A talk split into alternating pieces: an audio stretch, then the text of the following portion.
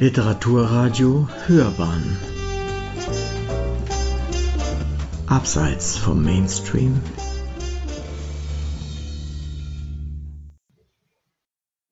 Sehr geehrte Vertreterinnen und Vertreter der Stadt Dortmund, sehr geehrte Frau Dr. Kugler-Mühlhofer, liebe Mitglieder der Karl-May-Gesellschaft, liebe Gäste, wenden Sie bitte keinen autobiografischen Interpretationsansatz an, wenn ich zur Eröffnung meiner Eröffnung aus dem Tagebuch eines Trinkers von Eugen Egner zitiere.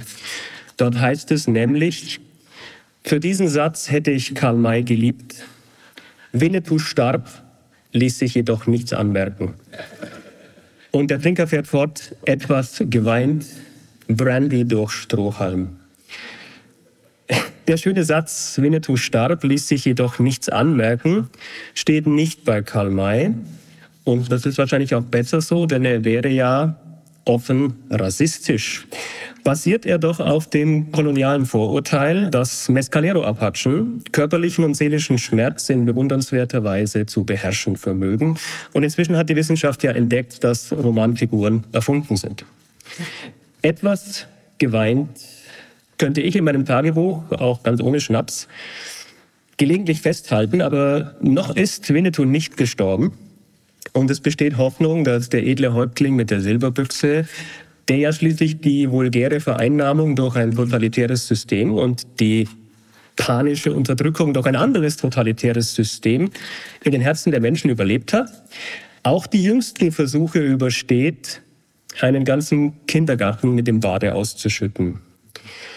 Weiß Gott nicht als authentisches Porträt eines realen Apachen und auch nicht als nostalgisches Götzenbild, Ikonen ziehen ja Ikonoklasten an, sondern als wirkungsmächtiger Fantasietypus im Kabinett der europäischen Kulturgeschichte, der zweifellos immer wieder einer kritischen Neubewertung bedarf, sich auch etwas Ironie gefallen lassen muss und den Vergleich mit der Realität, aber er muss nicht nach dem Ablauf eines ideologischen Verfallsdatums im Giftschränkchen der Literatur verschwinden.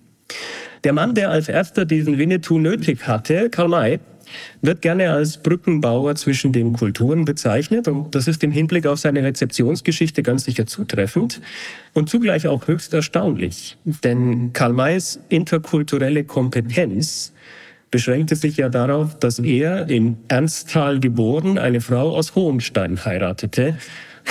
Das ging auch noch schief, ne? Ohne Deutschland verlassen zu haben und ohne eine einzige Fremdsprache zu beherrschen, hat er durch seine Geschichten für Generationen von Leserinnen und Lesern Brücken gebaut. Emotionale und intellektuelle Brücken zu den Kulturen des Orients und des Fernen Ostens, Nordafrikas und Nordamerikas. Es ist eine reichlich unspektakuläre Feststellung, dass wir, meine Damen und Herren, heute ein anderes Verhältnis zu diesen Kulturen haben, als es selbst die ja, Vorhut der Völkerverständigung vor 130 Jahren haben konnte. Winnetou I erschien vor 130 Jahren. Ne?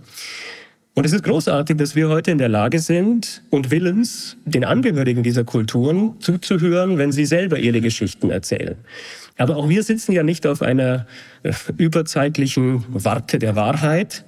Zu der Verständigung zwischen den Kulturen, von der wir heute profitieren, sind nicht wenige von uns über die Brücken gekommen, die Leute wie Karl May gebaut haben. Ja, die Wahrscheinlichkeit ist hoch, dass auch die Lehrer derer, die heute alles, was nicht dem aktuellen Stand der Debatte entspricht, am liebsten in den Müll kippen würden, oder die Lehrer von deren Lehrern von Karl May gelernt haben, das ökologische Verhalten der Indianer zu bewundern, äh, Muslime nicht pauschal als Ungläubige abzuqualifizieren, das Elend der Sklaverei äh, nach Gebühr äh, zu empfinden. Wenn wir in kurzsichtiger Verabsolutierung einer kontingenten Position die Brücken einfach abfackeln, über die wir und unsere Vorgänger gekommen sind, dann opfern wir die Erinnerung an den langen Weg, den wir zurückgelegt haben.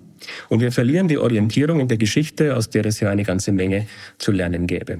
Meine Damen und Herren, die Karl-May-Gesellschaft hält es auch nach 54 Jahren noch immer für ethisch lehrreich, menschlich berührend und intellektuell reizvoll, sich mit Karl May, einer der erstaunlichsten und komplexesten Gestalten der deutschen Literatur, und seinem in die unerwartetsten Richtungen ausstrahlenden Oeuvre kritisch und gut informiert auseinanderzusetzen. Und deshalb eröffnen wir heute zum dritten Mal innerhalb eines Jahres eine Großveranstaltung unseres immer noch ungewöhnlich großen und ungewöhnlich vielfältigen Vereins. Im Oktober 2022 wurde der 26. Kongress im Amerika-Haus München nachgeholt. Im März dieses Jahres fand unser Symposium an der Universität Potsdam statt. Und nun treffen wir uns im Ruhrgebiet wieder Ebenfalls zum dritten Mal nach Gelsenkirchen 1975 und Essen 2005. Übrigens planen wir schon ganz konkret auch den Kongress des Jahres 2025. Wir werden am Samstag sogar über 2027 reden. Aber heute heiße ich Sie äh, empirisch ermittelte sieben Zugstunden von meinem Wohnort entfernt. Sehr herzlich willkommen in Dortmund. Auf uns wartet auch diesmal wieder ein hochkarätiges wissenschaftliches Programm, eingefasst vom geselligen Rahmen, der traditionell zu einem Kongress der Karl-May-Gesellschaft gehört. Die Planung dieses verlängerten Wochenendes lag zum letzten Mal in den erfahrenen Händen unseres Geschäftsführers Hartmut Wörner. Zum ersten Mal war unser Kassenprüfer Markus Böswirt an der Organisation beteiligt und stützen und verlassen konnten wir uns dabei auf professionelle Partner vor Ort. Ich möchte namentlich nennen als Vertreterin des Landschaftsverbandes Westfalen-Lippe, die Hausherrin der Zeche Zollern, Frau Dr. Annette Kugler-Mühlhofer, für die Stadt Dortmund, Herrn Dr. Stefan Mühlhofer, geschäftsführender Direktor der hiesigen Kulturbetriebe und natürlich Mitglied der Vermeigesellschaft, sowie die Direktorin des gleich nebenan gelegenen Fritz-Hüser-Instituts für Literatur und Kultur der Arbeitswelt, Frau Dr. Judita Barlind. Ihnen allen und den vielen weiteren Helferinnen und Helfern, die diesen Kongress möglich gemacht haben, ganz herzlichen Dank. Jetzt steht der Spaß an und natürlich die neuen Erkenntnisse. Und unter diesem Motto eröffnen wir also jetzt den 27. Kongress der Karl-May-Gesellschaft. In München, liebe Mitglieder, liebe Gäste, verlieh die Karl-May-Gesellschaft zum ersten Mal ihre Maradurime-Medaille für besondere Verdienste um Werk und Werte Karl Mays. Diese Auszeichnung können wir nach unseren Regeln frühestens wieder in Rostock vergeben. Aus Österreich erreichte mich kürzlich der Vorschlag, den Ravensburger Verlag für die Auszeichnung zu nominieren. Aber eine Ehrung steht auch diesmal auf dem Programm. Die Karl-May-Gesellschaft versteht sich ja nicht nur als äh, geometrischer Ort aller Menschen, die sich in irgendeiner Form für Leben, Werk und Wirkung Karl Mays interessieren, sondern auch als internationale Dachorganisation vieler regionaler Vereinigungen, mit verwandten Anliegen. Und zu den aktivsten davon gehört der Karl-May-Freundeskreis Freiburg, der uns seit dem Jahr 2014 sogar durch eigene wissenschaftliche Symposien belebende Konkurrenz macht. Sie haben die Beiträge wahrscheinlich in den Sonderheften der Karl-May-Gesellschaft auch nachgelesen. Durch die Covid-Krise äh, wurde der Rhythmus auch der dortigen Tagungen unterbrochen und leider verstarb während dieser Zwangspause der noch bis ins hohe Alter von Energie und Verstand blitzende ja, Grand Seigneur der Freiburger Maiwelt, Professor Albrecht Götz von Ohren. Der Freundeskreis blieb dort also jetzt auf zwei Urkunden sitzen, die turnusgemäß an besonders verdiente Mai-Forscher hätten verliehen werden sollen. Und als wir erfuhren, um wen es sich dabei handelt, haben wir spontan gesagt, für die zwei ist die Primetime dieses Kongresses, also hier und jetzt vor den Augen der Weltöffentlichkeit, genau der angemessene Rahmen. Und Sie werden mir wenn Sie je irgendwelche Sekundärliteratur zu Karl May in die Hand genommen haben, in wenigen Augenblicken zweifellos zustimmen. Ich übergebe jetzt das Mikrofon an den Laudator der Freiburg, Freiburger Runde, Herrn Dr. Karl Schäfer und seine Assistenten. Bitte schön. Sehr geehrte Damen und Herren, liebe Karl May Freunde, Mitglieder und Gäste der Karl May Gesellschaft. Zunächst möchte ich mich ganz herzlich bedanken, zunächst mal für diese Gelegenheit, heute hier etwas nachzuholen, was uns allen sehr am Herzen liegt. Ähm, dann, dass die Karl-May-Gesellschaft, der Vorstand uns das einräumt zu dieser prominenten äh, Augenblick, also gleich zur Eröffnung des Kongresses, das war uns bis vor kurzem gar nicht bewusst. Insofern sind wir doppelt dankbar. Ein Zeitfenster, ein kurzes, wurde uns eingeräumt, um diese zwei Ehrungen, die bereits erwähnt wurden, nachzuholen die wie geplant in Freiburg nicht hatten stattfinden können. Ich habe mich vorhin schon beim, bei der Ankunft umgesehen und habe viele Gesichter gesehen, die ich aus Freiburg kenne. Sie alle wissen also, was in Freiburg über die Jahre dort so stattgefunden hat. Äh, in der Waldhofakademie, deren Leiter ich viele Jahre gewesen bin und seit 2020 bin ich im Ruhestand. Und dann kamen die ersten Lockdowns, ein geplantes Symposium Ein erstes musste ausfallen. Wir hatten damals den Mut zu sagen, ein Jahr später holen wir es nach, haben einen neuen Termin angesetzt. Auch der fiel einem Lockdown erneut zum Opfer. Und es war uns dann doch zu peinlich zu sagen, wir versuchen es ein drittes Mal. Wenn das nochmal schiefgegangen wäre, das wollten wir uns sparen. Vor allen Dingen kann man nicht ein halbes Dutzend äh, hochkarätiger Referenten drei Jahre lang sozusagen mit Gewehr bei Fuß stehen lassen. Das geht nicht. Und so kommt es denn, dass wir heute vom Karl-May-Freundeskreis Freiburg, und das sind außer mir noch Hartmut Braun, und Michael Rudloff, die bereits die Ehrenurkunden hier in den Händen halten, hier sind, um das nachzuholen, äh, was eben nicht möglich war.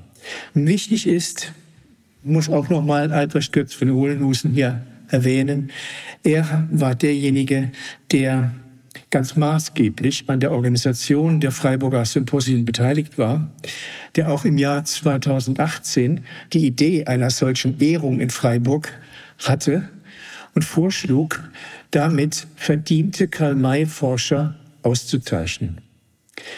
Der erste Preisträger 2019 am letzten Symposium, das noch stattfinden konnte, war Joachim Biermann. Er sitzt da hinten.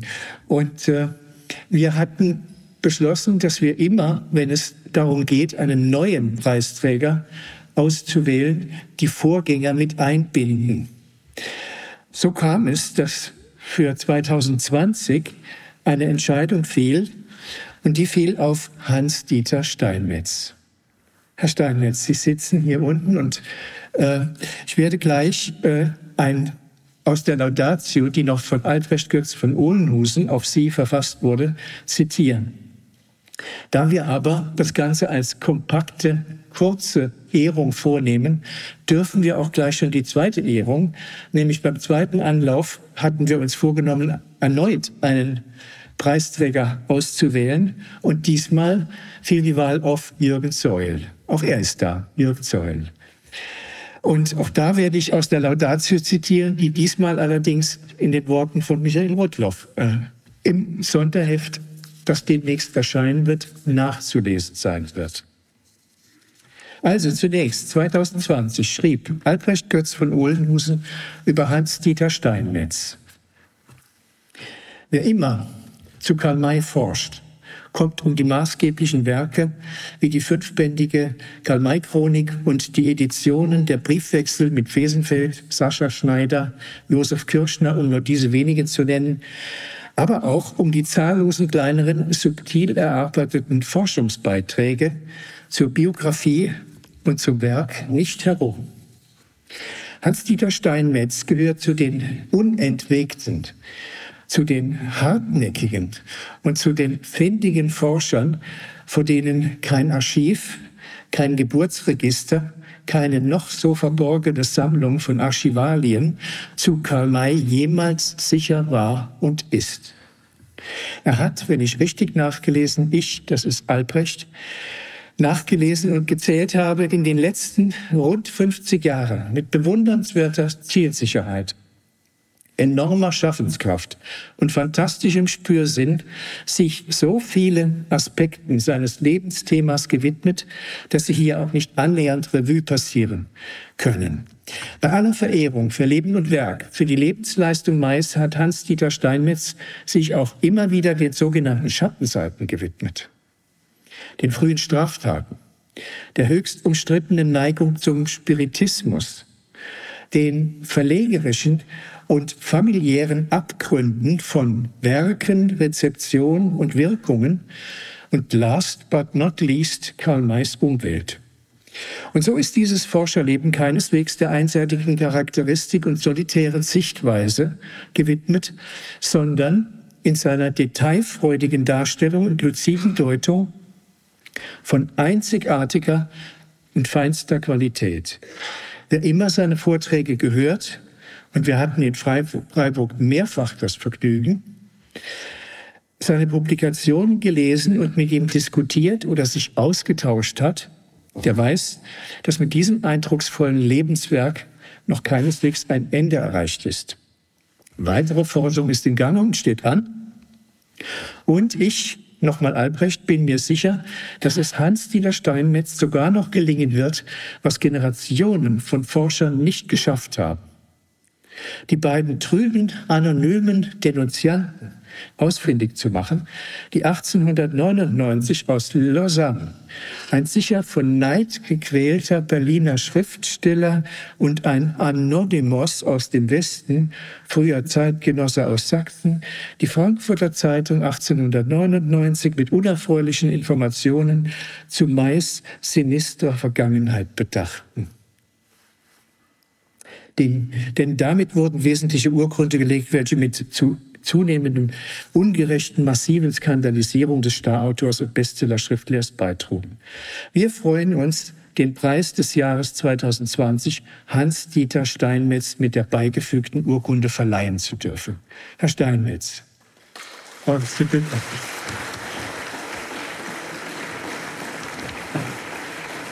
Herr Steinmetz, die Urkunde äh, für Ihre maßgeblichen Forschungen und Veröffentlichungen zu leben und wir Karl May in Ihren Bereichen.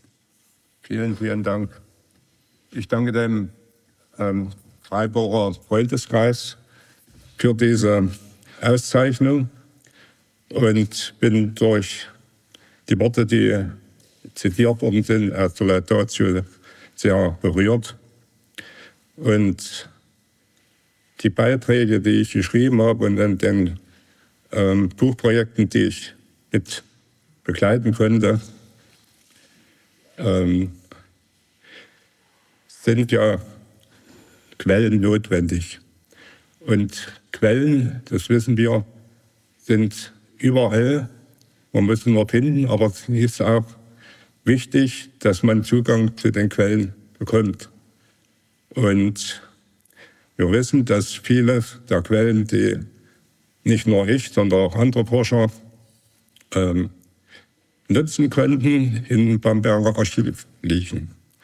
Und es war ein, letztendlich ein Glücksfall, dass Lothar Schmidt und später sein Sohn Bernhard, äh, Dieter Sotow, und die auch die Gelegenheit gegeben haben, diese Quellen auszuwerten und daraus die Chronik zu, äh, zu, zu formen.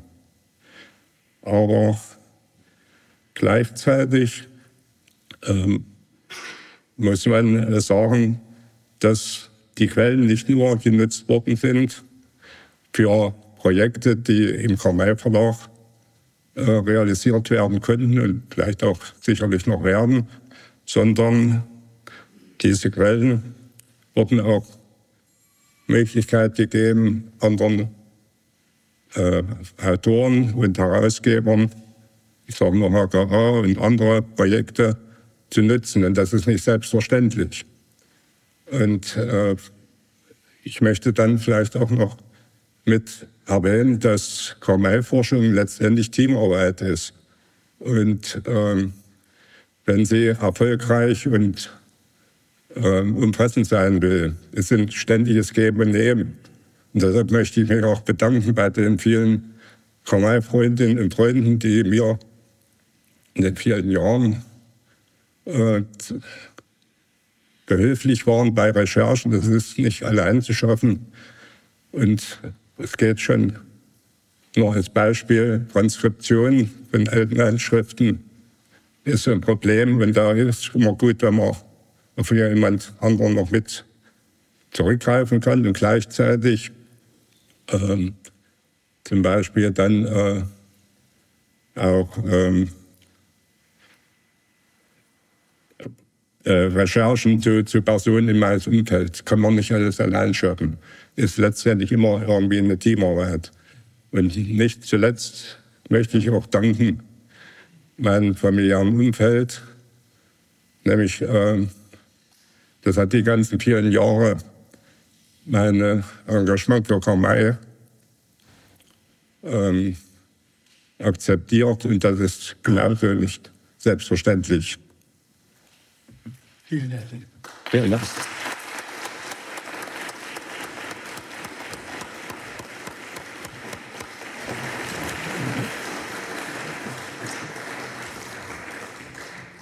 Dann kommen wir zum zweiten Preisträger, Jürgen Seul. Ich zitiere aus der Laudatio. Diesmal Michael Rudloff, er steht hinter mir. Ich darf ihn zitieren.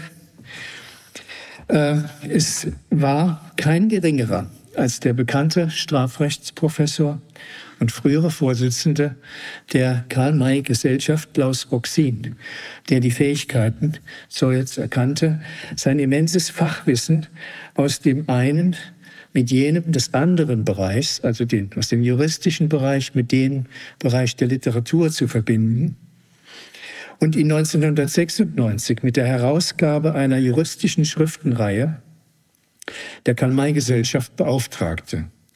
Es handelt sich dabei um die im deutschen Kulturraum einzige, einem Schriftsteller gewidmete juristische Publikationsreihe. In der Folge publizierte Seul in erheblichem, erheblichem Umfang und leistete dabei auf dem Gebiet Karl May und Justiz Grundlegendes. So gelang es ihm zum Beispiel, die vielfältigen Kampagnen des Journalisten Rudolf Lebius nachzuweisen, mit dem sich May in seinem letzten Lebensjahrzehnt vornehmlich auseinandersetzen musste. Und dazu haben wir es ja bei einem unserer Symposium, Symposien in Freiburg damals ganz frisch gehört. Dass er seine Publikationen zum Themenkreis Karl May und Justiz über so viele Jahre hinweg innovativ durchgehalten hat, kann durchaus als Glücksfall nicht nur für die biografisch interessierten Karl-May-Forscher und Freunde bezeichnet werden. Seine Leistungen liegen dabei auch in der Sicherung vieler Texte und in der Aufarbeitung der juristisch-rechtshistorischen Komplexe. Hervorzuheben sind auch sind nicht nur seine bereits erwähnte umfassende Aufarbeitung der Beziehungen zwischen Karl May und dem Journalisten, Verleger, Gewerkschafter, Politiker Rudolf Lebius, der Karl Mayer einen geborenen Verbrecher nannte, sondern auch seine Arbeiten zur Historie des Karl May Verlags. Jürgen Seul hat sich nicht nur um die Aufklärung der schwierigen Jahre Karl Mays verdient gemacht. Seine Verdienste sind so groß, dass es mehr als berechtigt war, ihn als dritte Person durch eine Urkunde des Karl May Freundeskreises Freiburg öffentlich zu ehren. Ja, toll. Darf ich Sie bitten?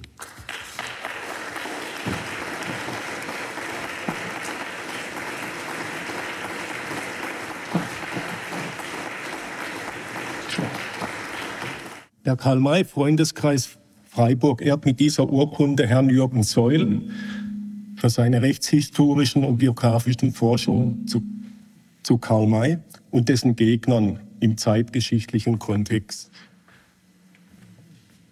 Sorry. Das sieht an.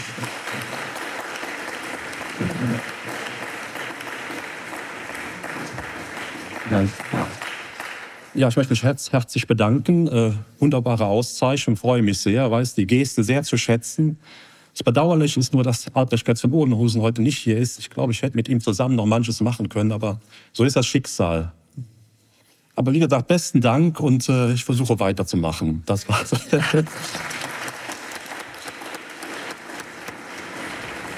Ganz herzlichen Dank für diese Gelegenheit und dem Kongress viel Erfolg. Wir freuen uns.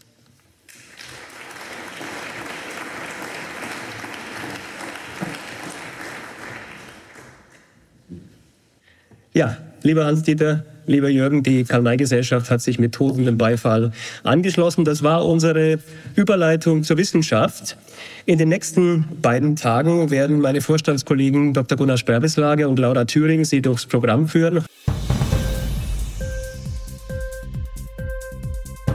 Hat dir die Sendung gefallen? Literatur pur, ja, das sind wir. Natürlich auch als Podcast. Hier kannst du unsere Podcasts hören. Anchor, Spotify, Apple Podcasts, iTunes, Google Podcasts, radio.de und viele andere mehr.